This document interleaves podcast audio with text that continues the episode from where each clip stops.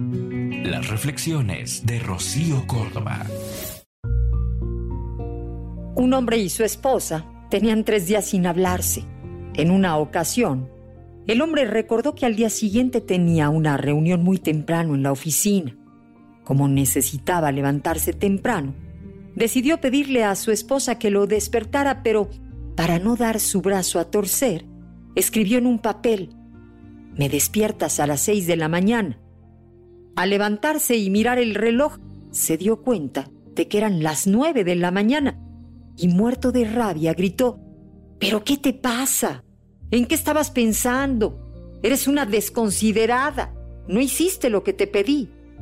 En eso, mira sobre la mesa un papel en el que estaba escrito lo siguiente. Son las seis. Levántate. Moraleja, no te quedes sin hablar con las mujeres. Ya ves que a veces ganamos. Solemos tener la razón y somos simplemente geniales a veces tratando de devolver la que nos hicieron. Y recuerda que el matrimonio es de dos. No dejes para mañana lo que puedes arreglar hoy. En el 95.3 de FM, esto es solo música romántica y gracias por escucharnos a través de iHeartRadio.